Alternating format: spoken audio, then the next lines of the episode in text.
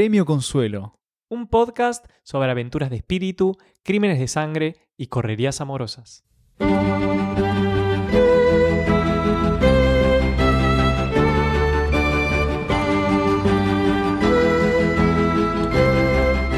Mi querida audiencia premiada, bienvenidos a un nuevo episodio de este podcast que hemos dado en llamar Premio Consuelo. Quien les habla es su consolador, Bruno del Ponto, y junto a mí se encuentra una persona a la que lo cortés sí le quita lo valiente, el remilgadísimo Martín Sanguinetti. Muchas gracias, muchas gracias por esa presentación tan bella, e insólita. Y los quiero bienvenir. ¿Existe esa palabra? ¿Se puede decir bienvenir? Por supuesto que no. Recibir. Bueno, claro, por supuesto que no. Yo sabía que no. Pero bueno, por las dos pregunto. El licenciado de letras es usted, Brunito. Así que les quiero dar la bienvenida Gracias. a este cuarto episodio de Premio Consuelo. Hermoso. Un podcast sin igual. Muy bien. Se hizo desear este episodio, ¿no es cierto, Brunito? ¿Sería esto una pietra miliare, un hito de la mitad de temporada? Ah, Pietra Miliare. Eh, Pietra miliare. Pietra Miliare. Estamos en mitad de Apriticello. Estamos en mitad de temporada, decís vos. no, ¿cómo mitad de temporada? Mitad de temporada es el quinto capítulo. La temporada ya decidiste que tiene 10 episodios. Sí, lo acabo de decir. Ok. Bueno, eh, lo lindo es que ahora sabemos que efectivamente hay una audiencia del otro lado. La audiencia premiada se ha materializado y no es una abstracción que proyectamos en una pizarra. Y nunca lo fue. Siempre estuvimos seguros de que vamos a tener una gran audiencia como la que tenemos. Sí, no sé si mis convicciones sean tan grandes, pero sí. Había una persona ahí por ahora lo hacemos. Y ahora lo tenemos gracias a Anchor FM. Les agradecemos, por supuesto, constantemente. Y como les comentaba, este episodio se hizo desear bastante por una escapadita vacacional Culpable. de nuestro amigo Bruno. Culpable, culpable. Eh, me gustó ¿A dónde porque te fuiste, Bruno? me fui a la costa atlántica argentina. ¿Qué es eso? Nosotros somos de Buenos Aires y un lugar de veraneo frecuente es irse a la costa de la pancita que forma la provincia de Buenos Aires hacia el sur, encarando todo el mar argentino eh, y ¿Y me fui a? Mar del Plata. Lo lindo es que creo que tenemos está mucha más confianza, está mucho más definido cuál es el perfil del programa. Me siento, admito ahora, compartiéndolo con la audiencia premiada, que me siento ligeramente embaucado por vos, Sanguinetti. ¿Por qué? No Porque- me sorprende, me lo han dicho más de una vez. Ah, está bien, ya asumiste una. era. Ok. ¿Por qué? Porque inicialmente cuando estábamos haciendo el brainstorming. ¿no? especulando, organizando cómo sería el podcast, dijimos, bueno, mantengamos la libertad de poder decir cuando es necesaria una mala palabra. Y yo acordé, me pareció buenísimo e hice uso de esas Y malas abuso. palabras. No, abuso no, bueno, Mm. quizás ocasionalmente. Ahora, eh, dado que yo soy también el sonidista de este podcast, descubrí que vos jamás dijiste una sola mala palabra supuesto. en tres Por episodios. supuesto, yo soy una persona muy respetuosa. Entonces me dejaste como el mal hablado. Y sí, esto estuvo predeterminado desde siempre. Mirá, yo lo Tenía que la, in- la exijo, intención, yo exijo una que gratificación. Yo exijo una ¿Qué gratificación. ¿Cómo, cómo pide tu amiga? No sé, ¿de qué, de qué me La hablas? que cada vez que ve una rata en una, en una terraza, restaurante, un bar de Palermo, Ah, eh, resarcimiento. un resarcimiento le Un pide al mozo. Pide un resarcimiento. Sí. eh, ¿Cuál sea la palabra? Un resarcimiento escatológico. ¿Qué querés que te cague encima? Lo acabas de hacer, lo acabas de hacer. Gracias, gracias. bueno, habiendo sucedido eso, Que no lo vio venir nadie. ¿eh? nadie lo vio venir, pero no lo vio venir nadie, pero pasó. Eso pasó. Vamos a dar comienzo a este cuarto favor. episodio. Por favor. ¿De qué forma, Brunito? Como siempre, conversando sobre lo que hicimos, las actividades que practicamos en el tiempo que pasó entre la última grabación y el presente. Yo, por supuesto, puedo contar sobre mi escapadilla a la costa, eh, los libros que estamos leyendo. Bueno, ¿por qué no? Te doy la palabra, Martín. Ahí te la tiro. Bueno, ¿qué estoy haciendo? Eh, trabajando, escuchando música, eh, viviendo, ¿no? Tu vida es una montaña rusa. Sí, siempre, siempre, siempre, de muchos picos y valles. Eh, particularmente estoy leyendo un libro que se llama England, England, de un autor que se llama eh, John England. Julian Barnes. Bueno, nada, muy interesante. Igual lo acabo de empezar, así que no voy a expedirme al respecto. No voy a, bueno, comentar nada. Ya, ya vendrá en algún momento algún comentario sobre este libro, que me parece muy interesante igual. Arranca de una forma muy peculiar, que es preguntando al lector cuál es su primer recuerdo, cuál es su primera memoria. Te interpela. ¿Es digno de pausa café? ¿Es digno de pausa café? Ajá. ¿Cómo no? no, sí, sí, es digno de paso a café. En algún momento quizás venga. No me quiero comprometer igual. ¿Sabes que yo leí, te conté, ¿no? Que leí Metroland de Barnes Ah, también. no, no me, no me comentaste. Está muy bueno. Sí, sí, sí. Yo lo, Bueno. lo leí en literatura inglesa de la facultad. I will give it a go. Está ¿no? buenísimo, está buenísimo. Creo que él junto con Ian McEwan son de los mejores novelistas ingleses eh, de ahora. Ahora después googleo y está muerto Barnes, pero bueno, creo que no, creo que todavía está entre nosotros. They are still alive. ¿Y qué más estoy leyendo? Estoy leyendo, les tengo que confesar eh, una actividad extracurricular, extralaboral, curricular es como muy escolar, ¿no? Que emprendí ya hace unos meses, que es la de clases particulares de hebreo. Y el famoso hibrid. Ivrit, Ivrit Sheli. Y estoy leyendo a propósito un libro en hebreo, escrito por un autor muy conocido, por lo menos en Israel, que se llama Amos, Amos Oz. Bueno, un libro suyo que se llama Apanter Bamartef, que significa la pantera en el sótano. eh, que también muy interesante. Es, es un libro, digamos, que se sitúa en Israel eh, durante lo que fue el mandato británico. Sí. Y bueno, también, todavía no voy a hacer comentarios al respecto porque recién lo empecé, pero también eh, es prometedor. Titulazo, eh. Aparte. Me suena a película de Marcelo Tiner, ¿viste? De los 50. muy buen título, muy buen título. Sí, sí, sí. Así que bueno, también. Ligeramente erótico también. Eh, podría ser, sí, como Pantera, Animal Print, La Tanga, pantera, Zunga. la pantera, la pantera en el placar. También. Eh, Me parece que algunas personas, más de uno, tiene una pantera en en el, el placar. placar, sí. Es como promesa, no prometas nada. ¿Cómo es? No hagas promesas sobre el bidet. No sé por qué me llevó mi hilo de pensamiento a eso. Bueno, así que nada. Sí, una semana tranquila, digamos feliz también en, en parte. Tuve mm, un día de gracia laboral. Nos Ujú. concedieron un, un viernes libre por nada, un resto de año de arduo trabajo. Así que contento, con fin de semana largo. Eh, y bueno, con ganas de grabar, ¿no? Ya se hizo desear mucho este capítulo. Ya teníamos ganas. Sí, habíamos entrado con entusiasmo. Eh, estoy muy contento con la repercusión que está teniendo. Por supuesto que por ahora es... Repercusión internacional, tengo que decir. Exactamente, gracias por darme pie. Por ahora es modesta y sin embargo, aún dentro de nuestra humildad, tenemos un oyente o una oyente, no hay forma de saberlo. une o oyente. une oyente. Pero la palabra oyente ya es inclusiva.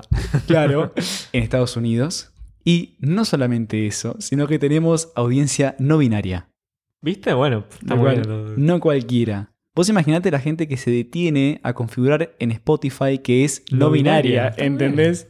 Excelente. Me parece excelente. Este, pero bueno, me parece algo digno de ser remarcado y que nos enorgullece como podcast inclusivo. Por supuesto, siempre, siempre será un podcast inclusi inclusive, sería. No, too much, No, inclusive. Hasta ahí, hasta ahí. Hay un parate para todo. Bueno, y comentaros un poquito de tus vacaciones, grandes vacaciones, porque fue mucho tiempo, fueron 10 días y aparte tuviste un clima ideal, diría yo, ¿no? sí, sí, tuve suerte. eh, tomé sol. Igual me, me la pasé laburando allá. Ah, entonces no. Porque no quiero entrar en detalles. Bueno, no entremos en detalles. Pero todos los días me iba a una confitería temprano, con vista al mar, por supuesto. Y de ahí corregía trabajos, daba clases. No sé hasta qué punto te debo contar esto. Bueno, no lo cuento si querés. Porque no avisé en el trabajo que me iba a la Por favor, si son alguien del trabajo de Brunito, no digan nada. A ver, no fue un obstáculo para el desarrollo de mi trabajo. No, nunca dejé de dar clase, nunca dejé de corregir. Cumplí todos los horarios, cumplí con la fecha de entrega. Así Entonces que, no, no hay nada que objetar. ¿qué inconveniente podría haber habido? Una cosa de ART, seguramente, sí, es un buen argumento. Pero no lo hubo. Te podría haber que- mordido un lobo marino. Claro, me mordió un lobo marino y decían, ¿pero cómo que le mordió un lobo marino? En pleno Buenos Lo Aires. que hubiera hecho era subirme al auto, venir con el lobo marino todavía prendido de mi pierna Claro. y decía que me pasó en, Liniers. en- claro, en Cabildo y Juramento. ¿eh? Estaba en cabildo juramento y de repente sale un lobo lobo marino con el tobillo así. Cani, cani. Pero bueno, no sucedió, así que sanos y salvos, retornamos a esta ciudad tan particular y húmeda. ¿Y qué me leí allá, Martín? ¿Qué te leíste? Arranqué a leerme Las Islas Sajalín de Chekhov. Es un librazo. La, ala. Estoy enganchadísimo. Mis predicciones hechas en el, en el episodio anterior no fueron erradas, eh, porque efectivamente hay varias condiciones ¿Se podría decir que sos un visionario literario? No, en ninguna, de ninguna Ah. manera. Pero bueno, a, a lo que voy, se puede decir que tenía cierta noción sobre el contenido del libro antes de haberlo leído. ¿Qué es lo que pasa con los clásicos? Eh, les recuerdo. No, no recuerdo nada. Escuchen el podcast anterior. La ¿Y isla Sajalín es de Chejo. ¿Qué te produjo esa lectura? ¿Te No, terminé. Entusiasmo? estoy en la mitad. Es un Ah, libro bueno. largo. Es un libro como de 400 páginas y estoy. Pero y en- hasta ahora, ¿qué emociones inusitó en vos? ¿Emoción, entusiasmo? No, a ver, lo, miedo, lo estoy analizando. No, gases. no me- Eso siempre, no importa qué libro sea. Hasta un folleto. Claro. un volante que me haga en la calle.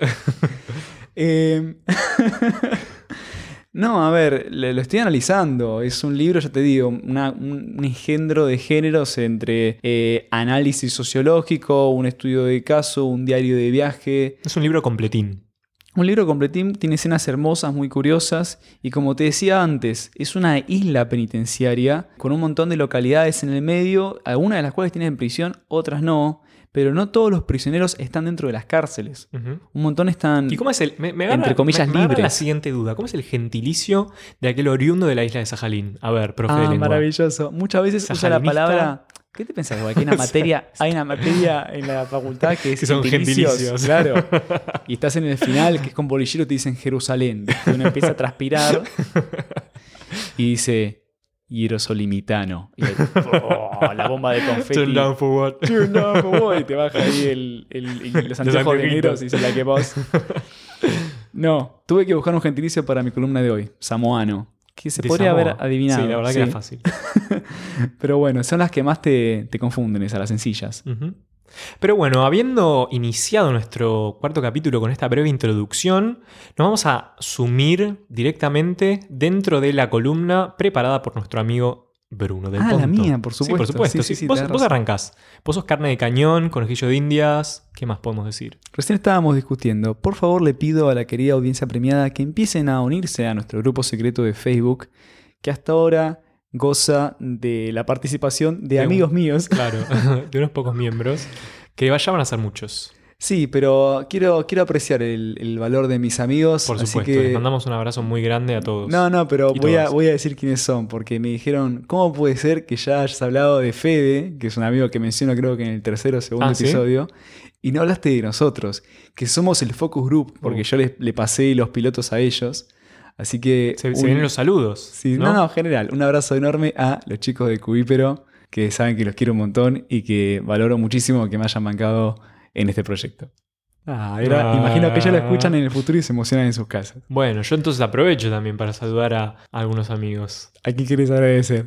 Bueno, eh, en este capítulo, este capítulo se lo voy a dedicar a Sharuki, A la a Sharon, la Sharuki, divina. Que bueno, que nos, nos escuchó, nos dio mucho feedback, así que nada. Siendo ella locutora esto. profesional. Por supuesto. Y actriz, una gran actriz de doblaje.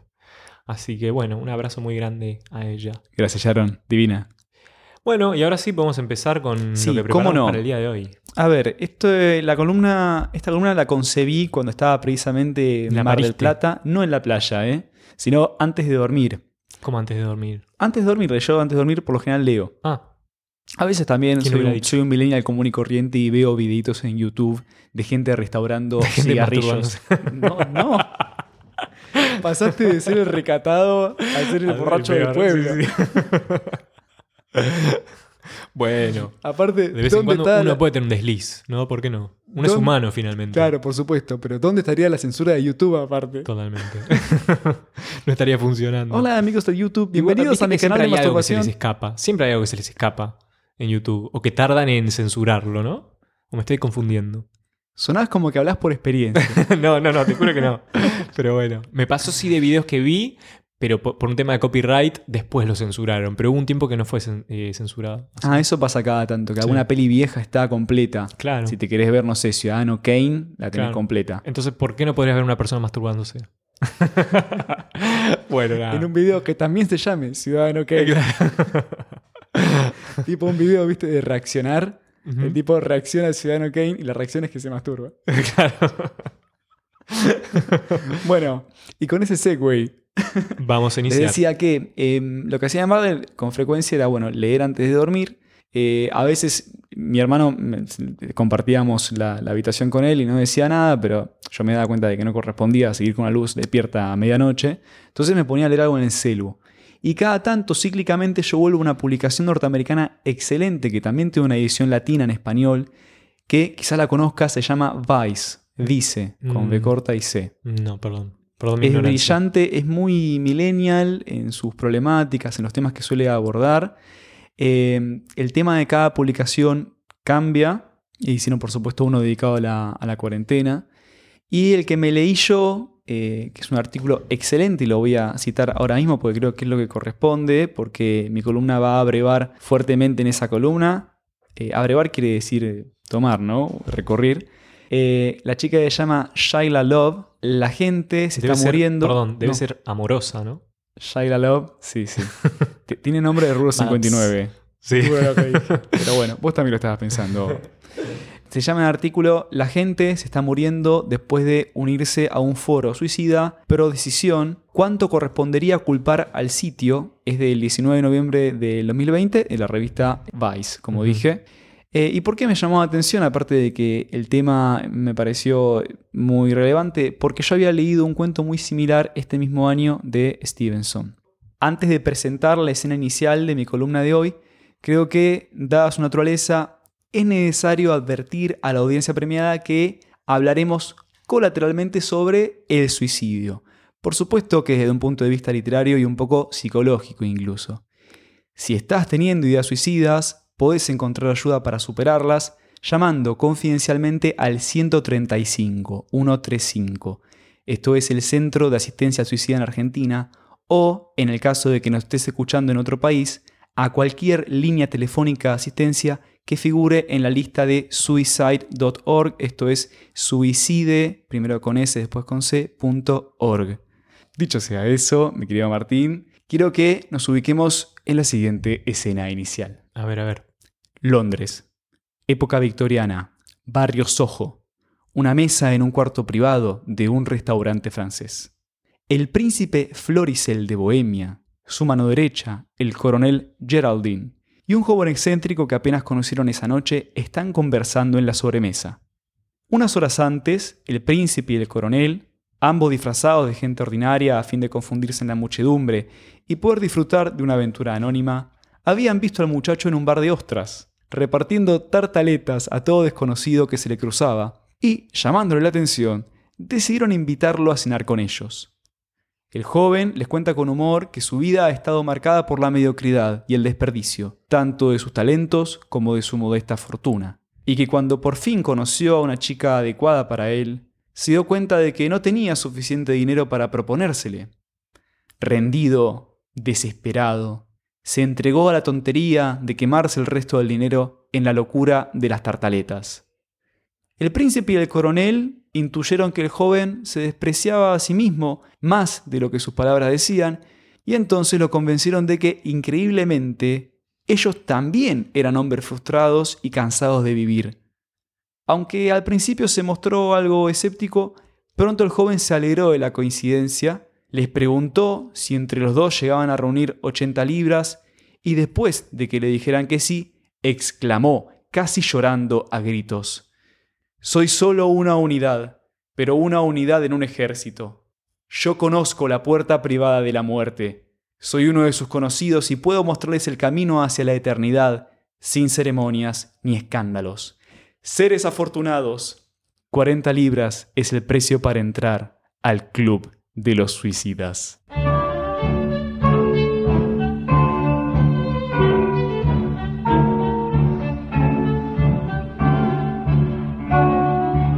Wow, me estremecí. Generó escalofríos. Se Wow, te pararon viene, ¿no? los pelos de la cabeza. Sí, totalmente. Sí, sí. No solo de la cabeza. Queda acá como un intercambio de policía bueno, policía Por malo. supuesto, sí, sí, sí. Se me puso la piel de gallina. Así que en este momento, luego de esa hermosa cortina que el Bruno del futuro buscó en internet, te quiero preguntar a vos, Martín, ¿qué leíste de Stevenson y si conoces una trilogía de cuentos que se llama El Club de los Suicidas? Me mataste. Pero Stevenson no lo habrás leído cuando eras chico. ¿O en el secundario? No, ¿No leíste El Diablo en la Botella? no. ¿La Isla del Tesoro? La isla del tesoro no la leí, pero la conozco. ¿Lo ubicás? ¿Y Sí. Dr. Jekyll y Mr. Hyde? Sí, ¿Lo leíste o lo ubicás? lo ubico, no lo leí en inglés. ¿En serio? Sí. No, en inglés no, en español. ¿De chico no leíste ninguna versión incluso No. infantil de Villiquen? No, pero si querés lo digo. No, para no, no, no bien. te sientas. Si no es como. Es el comienzo de Selig de Woody Allen, viste que el tipo se sentía mortificado porque no había leído Moby Dick. claro. Entonces empezó a camuflajearse con la gente para no admitir que no había leído Moby Claro. Dick en vez de sentarse a leerlo. Yo no leí Moby Dick, ¿eh? así como para que nos quedemos en pie de igualdad, Martín. bueno, a mí Stevenson me gusta mucho, eh, no solamente como, como lector, lo leía cuando era adolescente y chico, sino que lo volví a leer de grande en la facultad y lo disfruto un montón y también lo sigo como escritor en muchas cuestiones de estilo. Básicamente, El Club de los Suicidas es un ciclo de tres cuentos cortos detectivescos que el escritor inglés Robert Louis Stevenson publicó primero en una revista en 1878 y que después fueron recopilados dentro de Las Nuevas Mil y Una Noches. Es la primera publicación en libro de ficción del autor. Esto sale en 1882. Un año después, él va a cobrar muchísima fama con La Isla del Tesoro. ¿Qué incluye el Club de los Suicidas? Incluye los siguientes tres cuentos cortos. Historia del joven con las tartaletas, de Aquí tomé la escena del comienzo. Historia del médico y el baúl de Saratoga. Y La aventura de los coches de plaza. Y como vemos tiene conexión con las mil y una noches, que estaba recontra de moda en el mundo anglosajón de la época. Stevenson toma de la recopilación de cuentos árabes esta idea de una estructura eh, entretejida, ¿no? imbricada, con cuentos que se pueden leer por separado o lo puedes leer dentro de un sistema mayor que los engloba. Acá lo que tenés son, son tres cuentos en, en serie que comparten personajes y son consecutivos Claro, cronológicamente. Tienen un vínculo explícito entre ellos. Claro, claro, pero cada uno por sí solo se sostiene. Eh, lo que dice Borges, que admiraba a Stevenson, es que tal como en las mil y una noches, donde tenemos un califa llamado Harún el Ortodoxo, que merodea por las calles de Bagdad usando un disfraz, aquí en las nuevas mil y una noches de Stevenson tenemos al príncipe Floricel de Bohemia, que merodea por las calles de Londres usando un disfraz. Para que vean que Borges a veces señalaba lo obvio, ¿no? Era el tipo que sale, le cae una gota en la cara y dice, está lloviendo. Claro. O sea, sí, Ujú. lo sabemos. Efectivamente, el Club de los Suicidas sigue las aventuras del príncipe Floricel de Bohemia y su amigo el coronel Geraldine. El príncipe Floricel en las historias es un noble bien conocido por su generosidad y por carisma, era un tipo entrador, que durante el periodo de su vida en que vive en Londres, cada tanto le gustaba saborear eh, alguna aventura excéntrica desde el punto de vista de un cajetilla, como Ujú. decimos en lunfardo porteño, o sea, un tipo de la aristocracia. Claro, con guita. Claro, y como Con dirían plata. los millennials porteños, quiere flashear ser pobre. Claro. ¿Y qué hacía para flashear ser pobre? Claro, lo que hacía, se le acercaba a Gerald y decía, che, Jerry, prepárate, los- prepárate los disfraces, porque justo Geraldine era especialista en disfraces. ¿Pero que se, Eh, se disfrazan de vagabundos, de pordioseros? No, se disfrazaba un hombre de clase media. Ah, ok. Que nos vamos de paseo en incógnito por los bajos de Londres. Claro. Por eso iban a Soho, por ejemplo. claro. Perdón que te interrumpa, Brunito. ¿Sabes de No, dónde adelante. viene la palabra Soho? ¿De dónde viene? Viene de la descripción de un barrio que está por debajo de la avenida Houston. Entonces, Soho es south of Houston. Ah, me encantó. ¿Viste? Pero, ¿Quién lo hubiera pero dicho? viene de Estados Unidos o Inglaterra. Me parece que sí. O sea, yo tengo por lo menos la versión de que es un término originario de Nueva York. Eh, y después, bueno, se lo robaron los ingleses, como muchas otras cosas. Y después acá. Amamos Inglaterra igual. En ¿eh? Palermo God Soho. Save the Queen. En claro. Después los argentinos y todos nosotros. Te decía entonces, ¿qué pasa puntualmente en el primer cuento del ciclo, que es el que nos interesa porque ahí es cuando se describe y se ve cómo procede el club de los suicidas? Se llama Historia del joven con las tartaletas.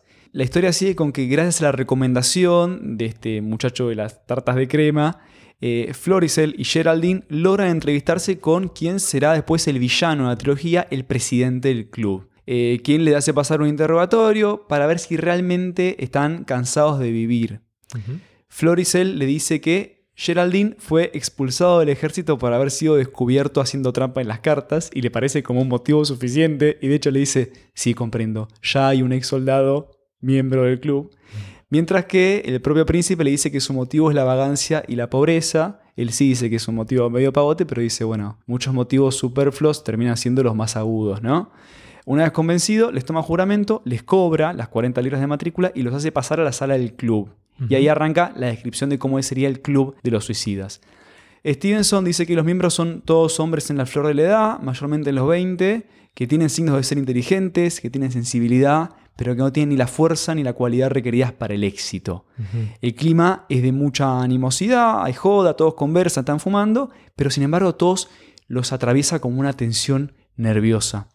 Esto es muy interesante. Dice que hay un código tácito de reservarse los juicios morales. O sea, la gente que va comenta las gracias personales que lo llevaron a la, decisión de unirse al club y se los escucha sin reprobación. De hecho, brindan por recuerdos tristes o en nombre de suicidas notables del pasado. Comparan las visiones, las opiniones sobre cómo sería la muerte y si había un después y algunos leen sobre los misterios de la vida en el más allá, la vida ultraterrena. ¿Cuál sería el funcionamiento del club? Los miembros concurren todas las noches al club. Llega un momento cuando el presidente los invita a pasar a una sala que está al lado, donde hay una gran mesa de paño verde. Todos se sientan a la mesa. El presidente, que no participa del juego, mezcla un mazo de 52 cartas francesas y empieza a repartirlas. Cada miembro debe mostrar su carta, no bien la recibe. Y el as de espadas indica quién debe morir, mientras que el as de tréboles quién debe matar.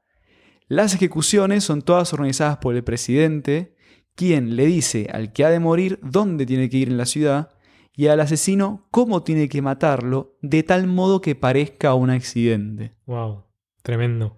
Tremendo, me pone posta la piel de gallina. Sí. En palabras del joven de las tartaletas, no puedo decir tartaletas con una cara seria, perdón. Eh, dice así, y lo cito.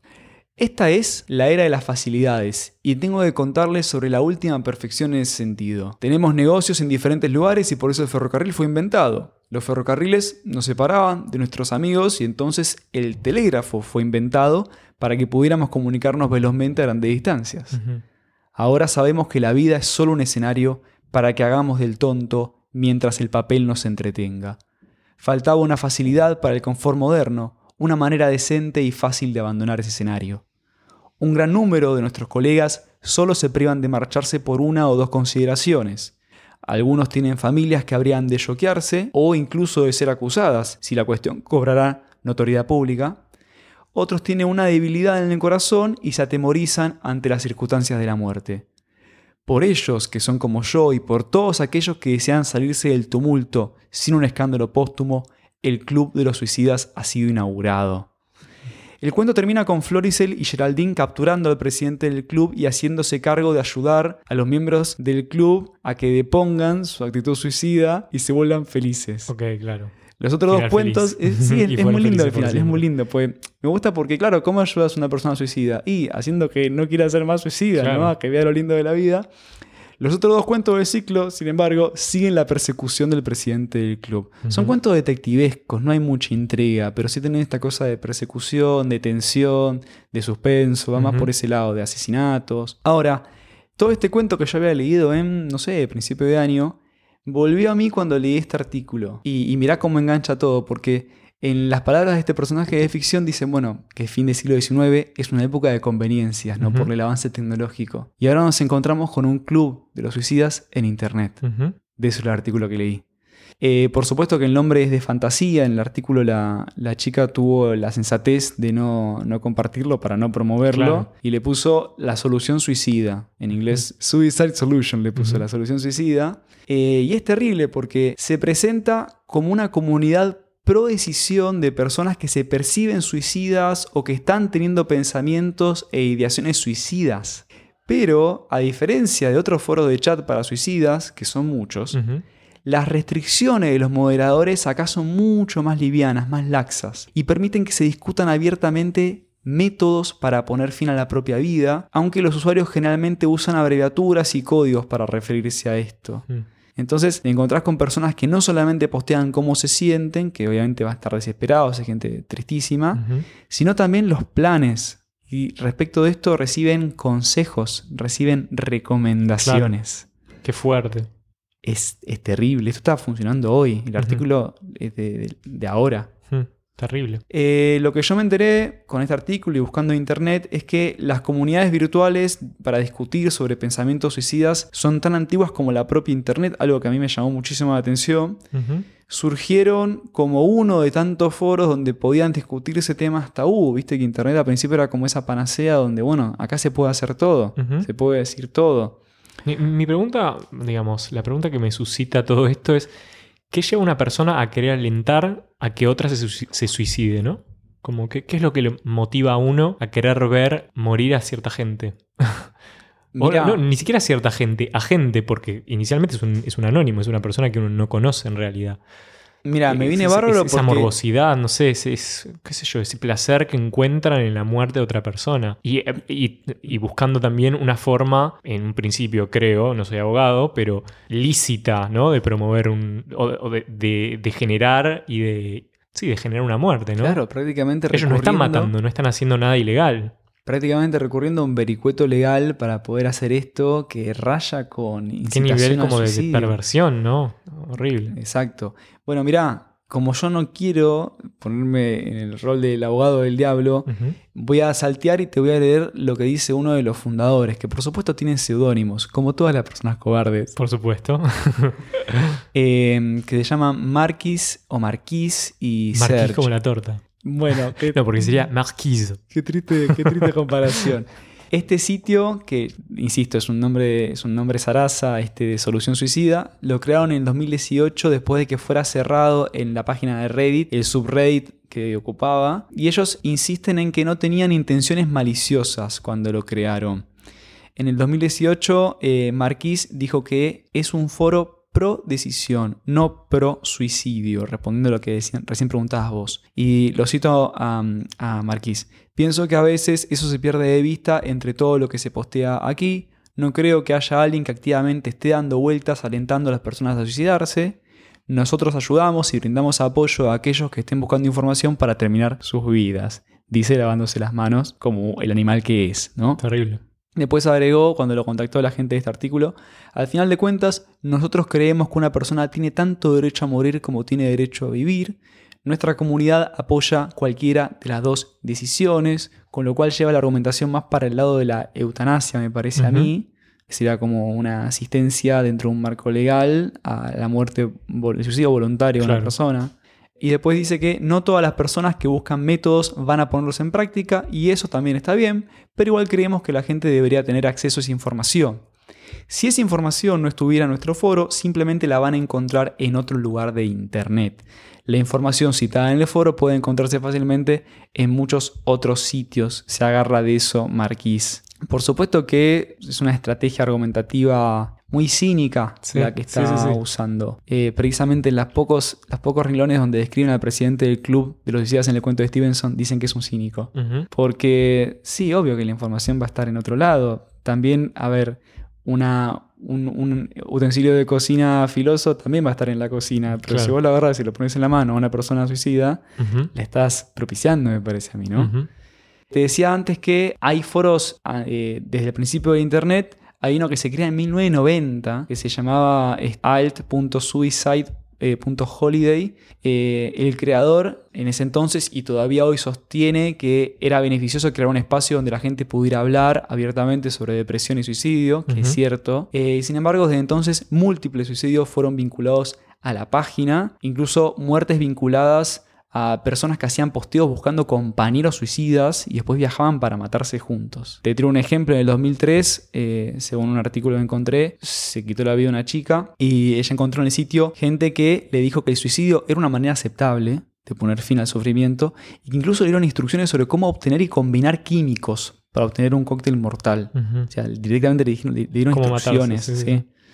Y en este sitio es cuando nacen todos los códigos para referirse a, a cosas en que después levantó esta otra foro que es eh, Solución Suicida. Ahí aparece la gilada de pro decisión, pro vida, son las personas que intentan disuadir a otros de quitarse la vida. Eh, que acá no quiero que se malinterprete con el debate que hay en Argentina sobre el aborto, es una traducción, es pro-life en inglés, ¿no? Y lo ven como un término despectivo, porque se lo ve como la falta de respeto por la decisión ajena de suicidarse. Claro. O sea, es malo que te digan pro Claro, vida claro. en la página. Y lo que te decía es que, para, para no quedarnos en, en nuestra opinión y ver lo que diría una persona más formada, en, en los artículos que leí, sobre todo en este de Shaila Love, ella se entrevista con psicólogos y gente especializada, experta en suicidios. Yo no sabía una rama que se llama suicidología, que se encarga de estudiar esto. Un tipo que se llama Thomas Joyner dice que es una atrocidad porque lo que hace el foro es boicotear la táctica de prevención suicida conocida como reducción de medios. El tipo lo que dice es que mucha gente tiene pensamientos suicidas, pero para efectivamente quitarse la vida tienen que acceder a medios potencialmente letales. Sin ese acceso no pueden tomar acción, dando lugar a una posibilidad de recuperación. Él dice que la página es un acceso digital a un medio para matarse e incluso te da instrucciones para aumentar la efectividad de métodos que por sí son menos letales, como un medicamento de venta libre. Este, y bueno, y otra cosa para destacar es que en base al, efecto de este nuevo foro, un montón de, familiares, de personas que se quitaron la vida con, este foro, empezaron a tomar acción buscando que se cambiara la ley para poder cerrar efectivamente el, sitio. Sí, sí, sí, sí. Déjame que te que haya una, incitación al suicidio. No, no, no era consciente de la existencia de todas estas cosas. Claro, o sea, hoy por hoy no se puede responsabilizar al sitio siempre y cuando no alienten a sus usuarios a violar la ley, pero por supuesto se puede denunciar a los usuarios. El tema es que se respaldan en el anonimato, entonces no se le puede rastrear. Hay otra especialista que se llama Anna Müller, que ella dice que hay una manera correcta y otra mala, entre comillas, ¿no? de hablar sobre suicidio, y lo malo es que esta manera incorrecta puede potencialmente llevar a la muerte, pero dice que esta diferenciación se vuelve mucho más difícil de rastrear y precisar dentro de los vínculos entre gente extraña que se crean en, un foro de internet. ¿no? Ella dice que el miedo y la moderación excesiva te pueden llevar a que aparezcan sitios como este, como solución suicida. Y eso es precisamente lo que muchos usuarios del foro dicen. Sentían que en otros sitios estaban como amordazados y no se les permitía expresar completamente lo que estaban pensando. Entonces también hay que entender que sofocar toda discusión sobre el tema, dejando, no ayuda porque dejas que esa persona procese en soledad esos sentimientos que son recontra complejos. Eso también está mal. Eh, o sea, sentirse respaldado, sentirse acogido, es una condición clave para prevenir el suicidio. Bueno, eso te quería comentar sobre qué curioso es eh, este paralelismo entre un cuento que es de, finales del siglo XIX. Claro, con lo que pasa hoy, En una época de grandes conveniencias técnicas y otra en la que también tenemos grandes conveniencias técnicas y sigue habiendo personas que lo usan para el mal. ¿no? Pues yo veo en Marquis y en Serge. Me la agarro más con Marquis porque es el que habla, ¿viste? Serge es como. el nombre de torta. la culpa es tuya, Marquis, porque el nombre de torta, claro. Si Serge te llamara Cheesecake, sería otra. Claro. Pero Marquis es el presidente del, cuento de Stevenson. Es un cínico, ¿entendés? ¿Y eh, habrá algún. ¿Cómo eran los personajes?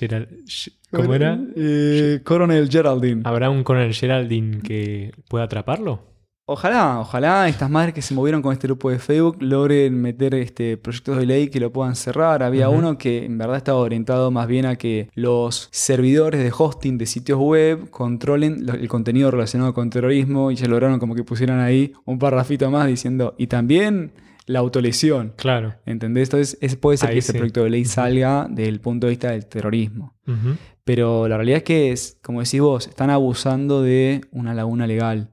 Pero para cerrar esta columna con una nota linda y también porque a mí me gustan las simetrías eh, y quiero volver a Stevenson, yo creo que si hay que tomar un ejemplo son las inmensas ganas que tenía de vivir el propio Stevenson. Eh, él fue un escritor que vivió perseguido por la tuberculosis y eso lo llevó a una vida constante de viajes y mudanzas, siempre buscando un clima más agradable para su salud, que era recontra endeble, por supuesto no había cura para tuberculosis.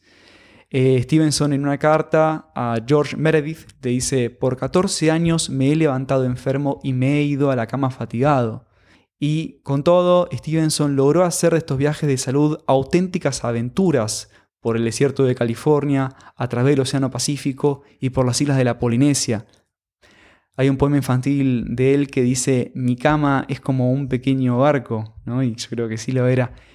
Stevenson escribió una obra rica y extensa donde la muerte siempre está de fondo, esperando, y sin embargo narró muchas aventuras propias de fantasía para adultos, para chicos, de atmósferas pintorescas, con un marcado tono moralista, y que nunca es pesado, eh, nos enseña sobre la importancia del coraje, el buen humor, la paciencia eh, ante las adversidades. Stevenson murió de una hemorragia cerebral a los 44 años, el 3 de diciembre de 1894 en los confines del mundo, una aldea chiquitita de la isla de Samoa llamada Vailima, a donde se había mudado unos años antes. Los samoanos se referían a él como Tusitala, que quiere decir el contador de historias. Hmm. Durante la noche, la familia y los vecinos cantaron y rezaron junto al cuerpo, y al día siguiente lo llevaron al monte donde todavía descansan sus restos. En su tumba está grabado el epitafio que el propio Stevenson había escrito y dice así, Bajo el inmenso y estrellado cielo, cavad mi fosa y dejadme yacer. Alegre he vivido y alegre muero, pero al caer quiero hacerles un ruego, que pongáis sobre mi tumba este verso. Aquí yace donde quiso yacer, de vuelta del mar está el marinero, de vuelta del monte está el cazador. Si eso no es un ejemplo de saber vivir y también de saber morir, díganme ustedes, premiados, que lo es. Steven sabía que un día se iba a morir y lo vivió con todo. Lo vivió viajando, lo vivió haciéndose amigos, lo vivió escribiendo sobre un montón de cosas. Y como dice él, vivió y se murió alegre. Eh, también son célebres las últimas palabras, que esto es una nota un poquito más morbosa. Se agarra la cabeza y dice, ¿qué es esto, pobre?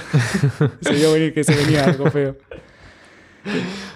¿Qué te pareció, Marta? No, increíble, increíble. Bueno, la verdad que nada, impresionante, como vos decís, las ganas de vivir, o sea, lo opuesto a lo que un poco describe a este grupo de, incitadores del suicidio, ¿no? Eh, y bueno, admirable, obviamente, eh, haber llevado la vida que vivió a pesar de esa enfermedad tan terrible que tuvo que tolerar a lo largo de su vida, ¿no? Me encantó. Creo que vale la pena si, si alguien en la audiencia todavía no leyó, si conocen a Stevenson más por su obra de ficción, que se lean alguno de sus diarios de viaje porque son maravillosos. Yo tuve el gusto de leer, creo que el año pasado o el anteaño, eh, su diario de viaje por las islas del Pacífico, cuando él va a Hawái y se entrevista con el cacique Kame Jameja. Esto no es joda, ¿eh? Esto no es joda. Y no había visto Dragon Ball. No había visto Dragon Ball.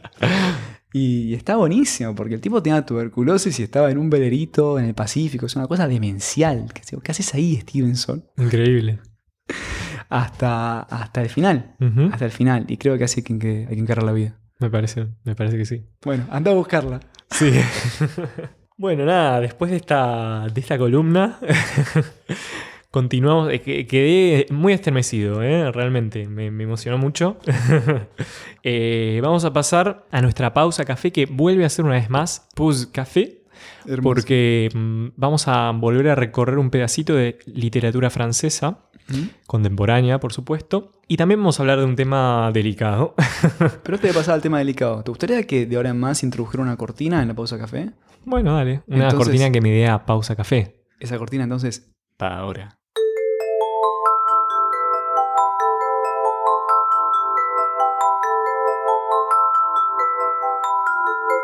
Bueno, una vez concluida esta cortina tan bella y propicia para este momento, comenzamos con, la pausa propiamente dicha, para la que les traje una, una obra más o menos reciente, comenzó a escribirse en el año 1993 por un escritor francés llamado Emmanuel Carrère, que bueno, inició su carrera como crítico de cine, como crítico de cine, sí, iba a decir cinema, y bueno, y continuó eh, a partir de los 90 a hacer literatura no ficción, digamos, que es el caso de esta obra que les traje para la pausa de hoy, que se llama L'adversaire o El adversario, que narra un poco a partir de testimonios y otro poco a partir de, la prosa del autor, eh, lo que fue el llamado caso Jean-Claude Roman, que fue bueno, un caso de asesinato en Francia.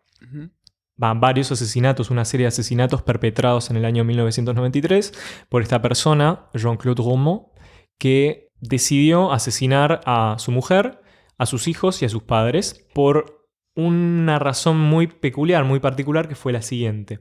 Él vivió su vida, digamos, toda su vida transcurrió a partir de una mentira muy grande que comenzó eh, temprano en su vida, durante su carrera profesional, un día él decidió no presentarse a un examen en la universidad. Él estudiaba medicina y en determinado punto de la carrera decidió no presentarse a rendir ese examen, ¿no? Y sin embargo, a pesar de no, de no haber continuado oficialmente la carrera, él mantuvo la mentira para con sus familiares, amigos, conocidos, eh, de que en realidad sí estaba estudiando medicina. Eh, y continuó esa mentira toda su vida, bueno, no toda su vida, digamos, hasta, hasta este evento de, en el que asesinó a, sus familiares. Em, Pero te hago una pregunta. ¿En un momento él hizo ejercicio legal de título entonces? O sea, dijo en un momento yo soy médico.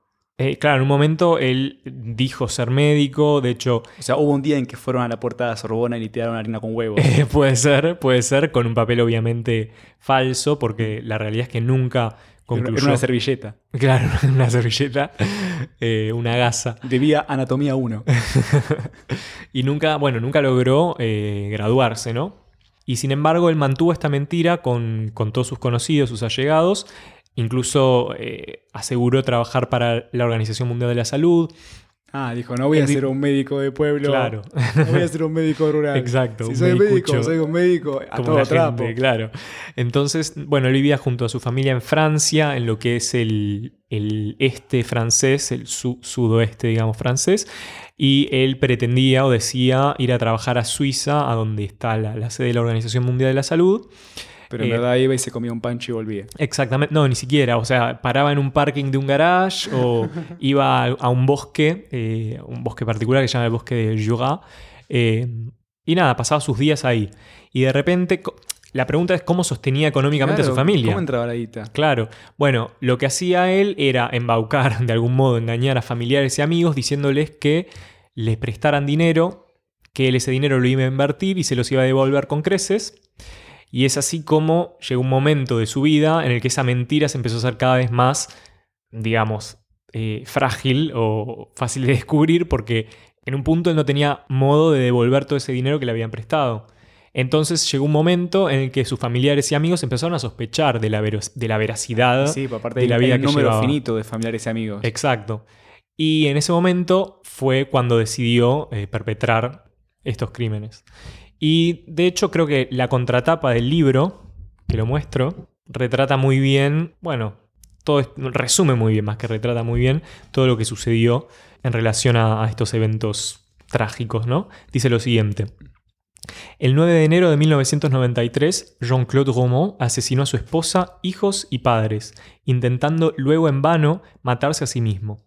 La investigación reveló que no era médico como pretendía y, lo que es incluso más difícil de creer, no se desempeñaba en ningún otro ámbito. Había mentido durante 18 años y esta mentira no recubría nada. Cerca de ser descubierto, Jean-Claude prefirió suprimir a aquellos cuya mirada no podía soportar. Fue condenado a cadena perpetua. Entré en relación con él, asistí a su proceso. Intenté relatar con precisión, día tras día, esta vida de soledad, impostura y ausencia. Imaginar lo que ocurría en su cabeza a lo largo de horas vacías, sin testimonio, que él supuestamente pasaba en su trabajo y pasaba, en realidad, en parkings de autopistas o en los bosques de Jura. En fin, intenté comprender aquello que, en esta experiencia humana tan extrema, me tocó tan de cerca y toca, creo, a cada uno de nosotros. Bueno, eso es un poco lo que, lo que dice el autor. ¿Te imaginas ser un primo de Jean-Claude y te acercás tipo en Navidad y le decís, Jean-Claude, ¿sabes que me salió este grano en la espalda? ¿No me lo ves? Te dice, no es nada, pibe. Y después te agarra tipo cáncer de piel. Si ¿Qué? que no te mata antes. Claro, ¿de qué especialidad? Claro, si no te agarran de Jean-Claude. Te dice, tenés síndrome de Jean-Claude. claro. Eh, ¿Sabes, ¿sabes qué, qué especialidad supuestamente tenía el tipo? Mm, Me mataste. Dijo que era médico, así. ok. Claro, tra- él trabajaba en la Organización Mundial de la Salud. Claro, por ahí decía que tenía incluso un cargo, un cargo Sí, jerárquico. Exactamente, claro. Cargo burocrático. Así que bueno, nada, el, el caso es un caso tremendo, estremecedor, como pocos. Pasó en la localidad esta de, no sé si pocos. de. Francia, del, dijiste, sudoeste. Claro. ¿Cuál es? Lo que e, es una región que se llama Rhône-Alpes, que es donde está Lyon. Lyon es la, la capital de esa región. Ubico. Y bueno, caso muy, eso, como decía, estremecedor, ¿no? Una persona que decide eh, matar a su familia, a sus hijos, a su mujer, a sus padres. ¿Pero fue un crimen así, un arranque de ira? ¿Fue un crimen Claro, pasional es que- o estaba...? Eh, eh, Es que Premeditado. es- era como, tal cual como lo describe el autor acá. Em, prefirió matar a su familia antes de verlos, observarlo con, con miradas de decepción, con miradas de enojo y de darse cuenta de que esos familiares habían visto que toda su vida había sido una farsa. ¿me Sí, sí, la desilusión. Eh, bueno, nada, un psicópata, ¿no? Por supuesto. Pero bueno, es muy, muy curioso. ¿Pero se, se supo si él había planeado con antelación el crimen? según lo, según lo que cuenta, lo que narra el autor, no, o sea, no lo había planeado con mucha anticipación, obviamente lo planeó pocos días antes, cuando ya estaba dándose cuenta de que esa mentira ya era cada vez más frágil y. tarde o temprano se iba a descubrir eh, la vida que él realmente llevaba. Mató a la mujer y los hijos. Sí. Y después intentó matarse a sí mismo, prendió fuego la casa y bueno, no logró quitarse la vida y fue condenado a cadena perpetua y fue liberado recientemente en el año 2019. Qué bien. Ujú. Las Eh, veleidades del sistema garantista penitenciario. Así de es, Francia. así es. Terrible. Pero bueno, recomiendo mucho la lectura de este libro. Es realmente, más allá de que, de que es, es terrible el caso que, que describe, ¿Es un libro de corte periodístico, Martín? exactamente, e- es, es, un- es una narración en parte, como decía antes, a través de testimonios, o sea, citando textualmente a Jean-Claude, y por otro lado, también hace una descripción más narrada de lo que iba sucediendo, de los distintos acontecimientos que tuvieron lugar en la vida de Jean-Claude y la familia. ¿Quién sería el, el adversario del título? Y eh, el ¿Es adversario, spoiler la pregunta? más o menos, eh, ok, entonces no. no, no lo digo, pero es, tiene una, digamos, tiene un matiz religioso el título. Bueno, ya se darán cuenta aquellos que lo lean, pero realmente lo recomiendo muchísimo porque el caso es, a pesar de que es terrible, es Y apasionante. aparte es bastante reciente. muy reciente y creo que la prosa y la forma en la que está escrito es muy, muy llevadero, es muy, fluye mucho la lectura, ¿no? Y bueno, a mí particularmente este género, ¿no? De ficción periodística, no sé cómo se diría. Vos, vos el- Mirá, depende. Eh, acá en Argentina y Estados Unidos con Capote tenemos lo que se llama periodismo literario. Bueno, este, este tipo de periodismo literario. O sea, que te- todo lo que te cuenta es un hecho histórico barra periodístico, pero lo hace sirviéndose de todas de herramientas reales, narrativas. Exactamente. Entonces, claro. A ver, no hay, no hay- no hay nada imaginado, pero quizás si en base a un- al testimonio de una persona entrevistada sabe que con una persona X habló cierta cosa, puede ser que luego cree o recree esa conversación, que en verdad tiene un, un sustento eh, verídico. Pero bueno, a ver, está poniendo palabras en boca de otro. Exactamente. Bueno, eso mismo. Repetime el título y autor. L'adversaire, o El adversario en castellano, de Emmanuel Carrère, o Emmanuel Carrere. ¿Cómo se escribe el nombre? Emmanuel con doble M, Carrere con C y doble R en el medio. Ok, excelente. Bueno, Martín, eh, excelente reseña y recomendación. ¿eh? Hace un tempito me habías gracias. dicho que tenías para, para reseñar este libro. Por supuesto, tuviste que, que releerlo y preparar eh, tu, tu columna para este, esta pausa café. ¿Ponemos este, ventana de outro? No. De intro como que se quede abierto para siempre pausa café. Ventana de outro ahora.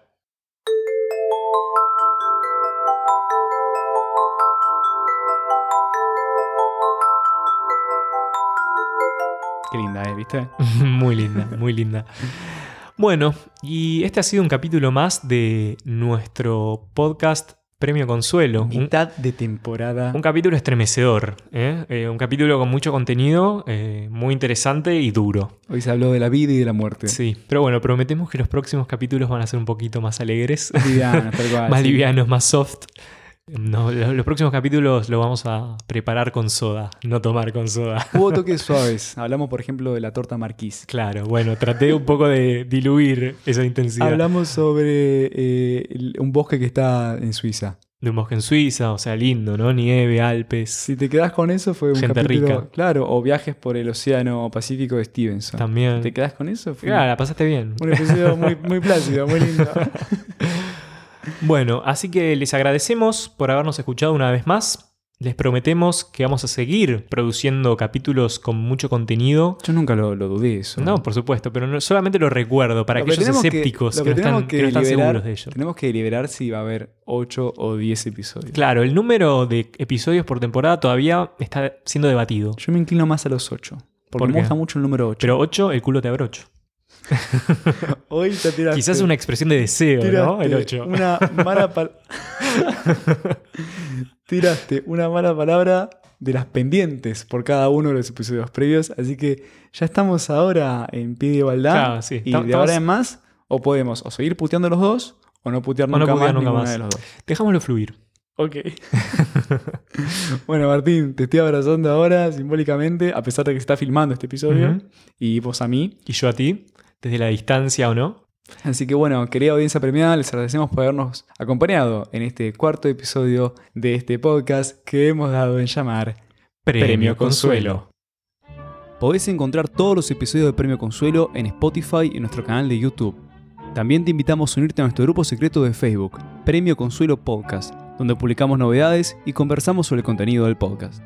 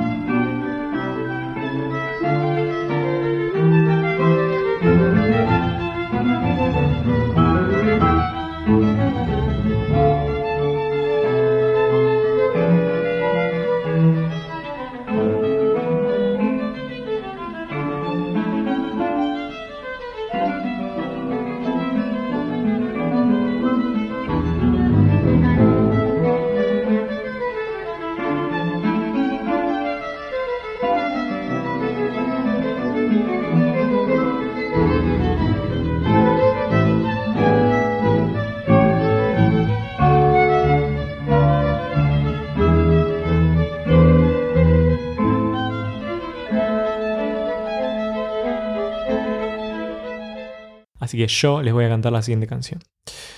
Se llama All I Ask. Es de Adele, es una canción famosísima, se hizo muy conocida hace no tanto. Y dice así: I will leave my heart at the door. I won't say a word. They've all been said before, you know. So why don't we just play pretend? Like we're not scared of what's coming next, or scared of having nothing left. Look, don't get me wrong, I know there's no tomorrow.